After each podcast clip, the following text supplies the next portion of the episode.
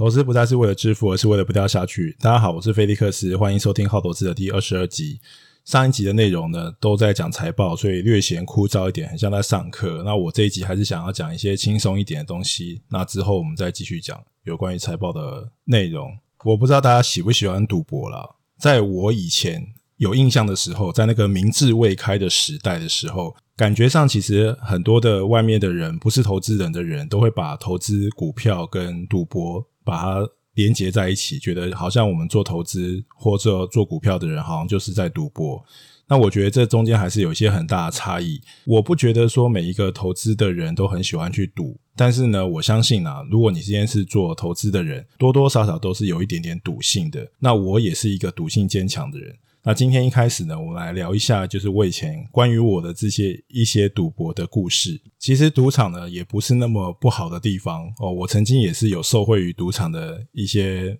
福利。记得在前面的集数里面有提过，我曾经有做过一个很长时间的旅行。那在那个很长时间旅行之中呢，我为了要怕把很多大笔的现金，因为那个时候其实，在电子交易还不是这么方便的时候，你还是身上需要一些现金。可是你身上如果带很多现金，你在欧洲或是一些国家，你又很害怕会被抢，所以那个时候其实我身上就是有换了很多美元跟欧元的呃旅行支票。可是其实我真正上路之后，我才发现旅行支票这件事情在美国是一个非常好用，因为你可以直接去银行换，等同现金。可是其实，在欧洲，其实旅行支票是非常不好用的。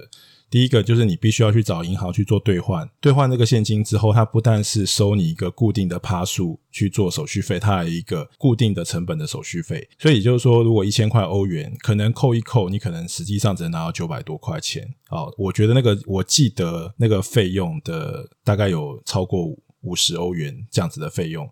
所以说，其实你去用旅行支票，你会损失非常多的钱，在你在兑换现金的时候。那后来，我一开始对这个赌场印象就是我在呃某一个国家，应该是 Monaco 的赌场，然后我在那个地方发现，如果在赌场里面我去跟他兑换旅行支票的时候，他没有收我任何手续费。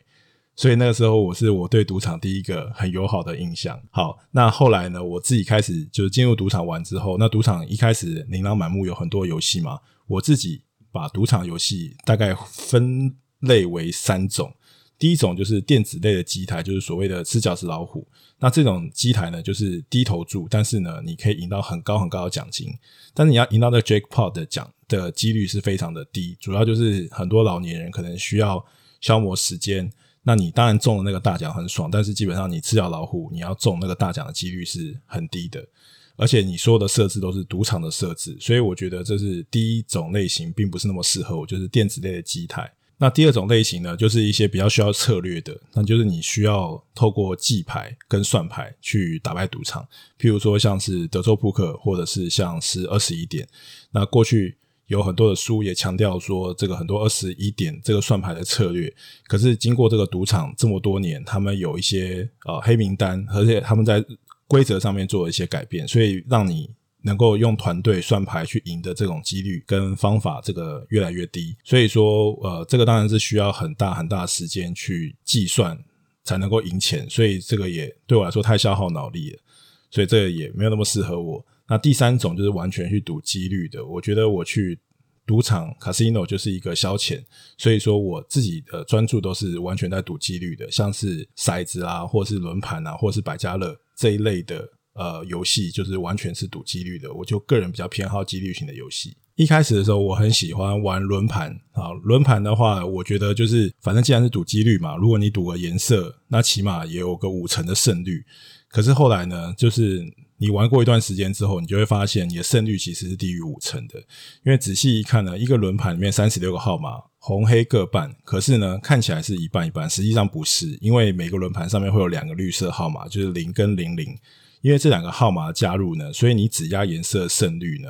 就降到了四十七个 percent。所以一来一回，就算你红黑各压，其实你的胜率呢，也是只有九十四个 percent。也就是说，呃，赌场跟赌客的几率优势相差六个 percent。也就是说，其实赌场，呃，就是你赌客待的时间越长，其实这个钱就是稳稳进赌场的口袋。那也有很多的人说啊，这赌场可能会作弊啊，或什么，其实也不需要，因为其实在几率上，它就已经是稳稳的赢赌客了。以一个轮盘的来讲，它其实大概也许是它的 margin，就是它可以赚的，就是三个 percent，类似这样子的比率。其实你只要玩的时间越久，那他只要赚固定的那三个 percent，就是靠几率赢你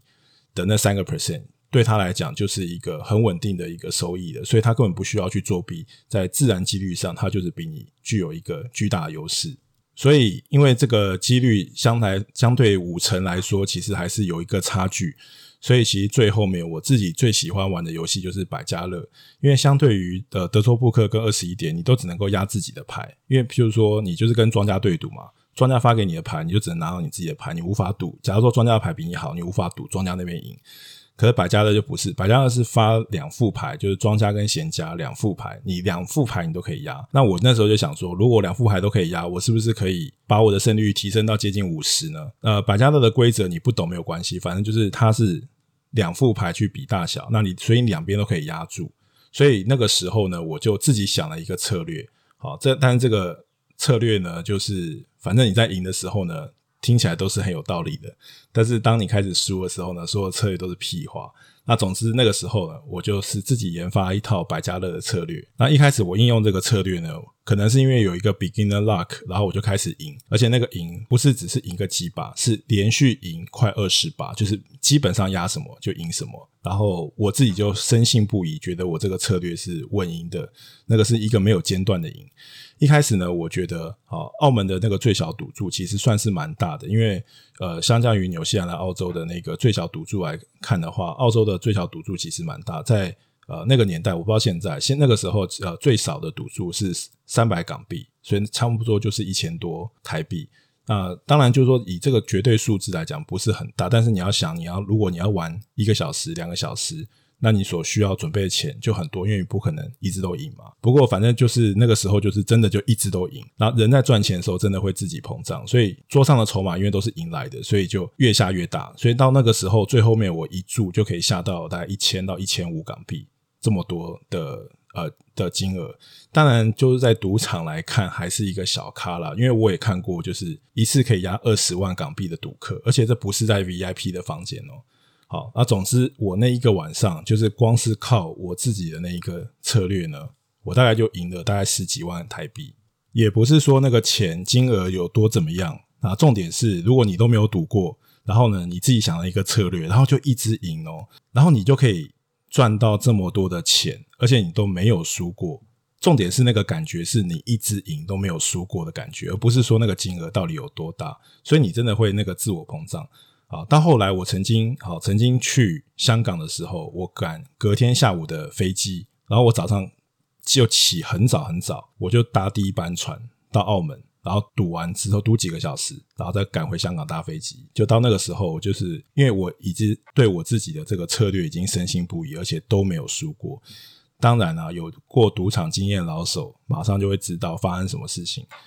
刚开始有几次成功的经验之后，我就对我自己的策略就深信不疑，所以呢，就后来有我的身边的这个朋友呢，也都被我就是这个策略所吸引，所以也心动了，所以后来我们就组团又去厮杀了一番。那当然就是就是大输，好，那一次就是把之前赢的钱都输掉了，而且不夸张哦，就从那个时候的十年，整整十年，我基本上没有在赌场再赢过钱。不过还好啦，因为我反正我也没有什么赌瘾，因为我今天去 casino 主任纯粹只是因为可以赚钱。如果今天呃不能赚钱，我就不会想要去 casino，我不会因为手痒我就一定要去呃去赌场。那只是因为那个过去呢，可能觉得自己好像过去自己想那个策略真的能够成功，这就验证了你知道成功的人呢讲什么东西讲什么屁呢都是道理，但是呢失败的人讲什么道理呢都是屁。啊，总之，反正就后面的十年，基本上就都没有赢过钱，所以我也后来就很很多年就没有再过去过赌场了。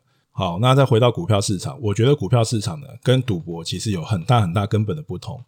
首先是报酬率的不对称，譬如说股票呢，可以涨十倍，可以涨一百倍，可是它只能下跌一百 percent。可是以赌博来说呢，胜率如果在四成以上的游戏，譬如说是像呃百家乐或者是呃二十一点。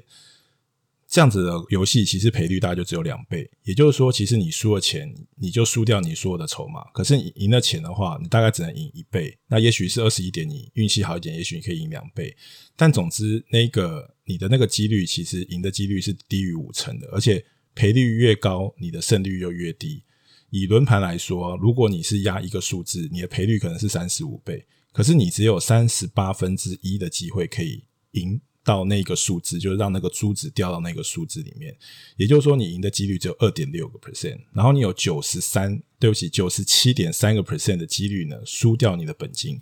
所以，如果大家对于期望值是有点概念，数学没有丢光的话，我觉得很多去赌场的赌客连期望值是什么哦都不知道。我觉得那个期望值其实是一个很重要，就是你要把你的这个胜率呢，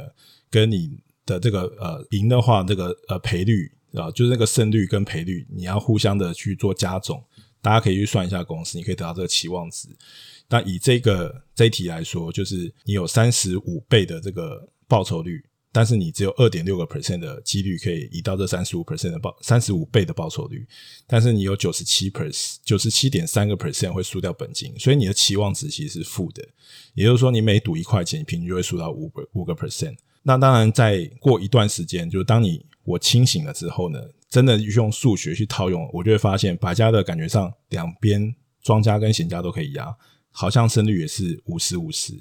但是呢，你的胜率其实还是低于五成的，因为当你压庄家的时候，六点只有赔一半，也就是说你有十分之一的几率，你压一百块，你只能拿到一百五十块，所以你就造成了庄家跟闲家两边几率的落差，所以你的期望值又再度的低于一了，而且在某一些赌场，譬如说像是新加坡赌场。赌桌你还要给发牌的呃，就是荷官抽成，所以说你赢的钱还要被抽过路费。然后你当你赌庄家的时候，六点的时候你只有拿到一半赢的钱，所以你的期望值就会大幅度被降低。如果你对赌博数学几率有兴趣的话，你可以上网去查一下凯利公式。这个我以前数学是没学过，这是我长大之后才知道的。那这个公式是把几率跟赔率都纳入计算，它可以计算出最大化期望值的投注比例。但是我不相信每一个人在进入赌场之前都考虑过这件事情，然后几率跟期望值。所以如果你考虑过之后，你就会发现一切都是数学逻辑而已。所以在赌场的这个规矩之下，其实赌客本来就是处于劣势。你要用自身的能力去战胜自然法则跟数学，其实是难上加难。那股票市场就不一样了。如果今天是上涨倍数的股票，你上涨几率还是有可能大于五成的。如果你仔细的阅读财报，了解公司，你的胜率就有可能大于五成。而且你就算看错了，你还是可以用停损把你的损失控制在可控的范围。但是赌博的话，就是你赔的就是全部的钱嘛，你放多少筹码就是全部都不见。所以一般来说啦，你在赌。呃，在股市，你只要不要太离谱，或者是用杠杆融资，其实要一口气赔到全部的钱也是非常少见的。这等于是你全部的钱都压在一家公司，然后你一买完马上就倒闭，马上就下市。我当然不能说是不可能。第一个，你就不能重压；第二个，就是你真的买进，然后发生马上下市，这个几率也不是那么的大。但是你一买进，就是你一压住，但是呢，呃，在赌场里面，你一口气赔到全部的钱，这个几率是非常大的。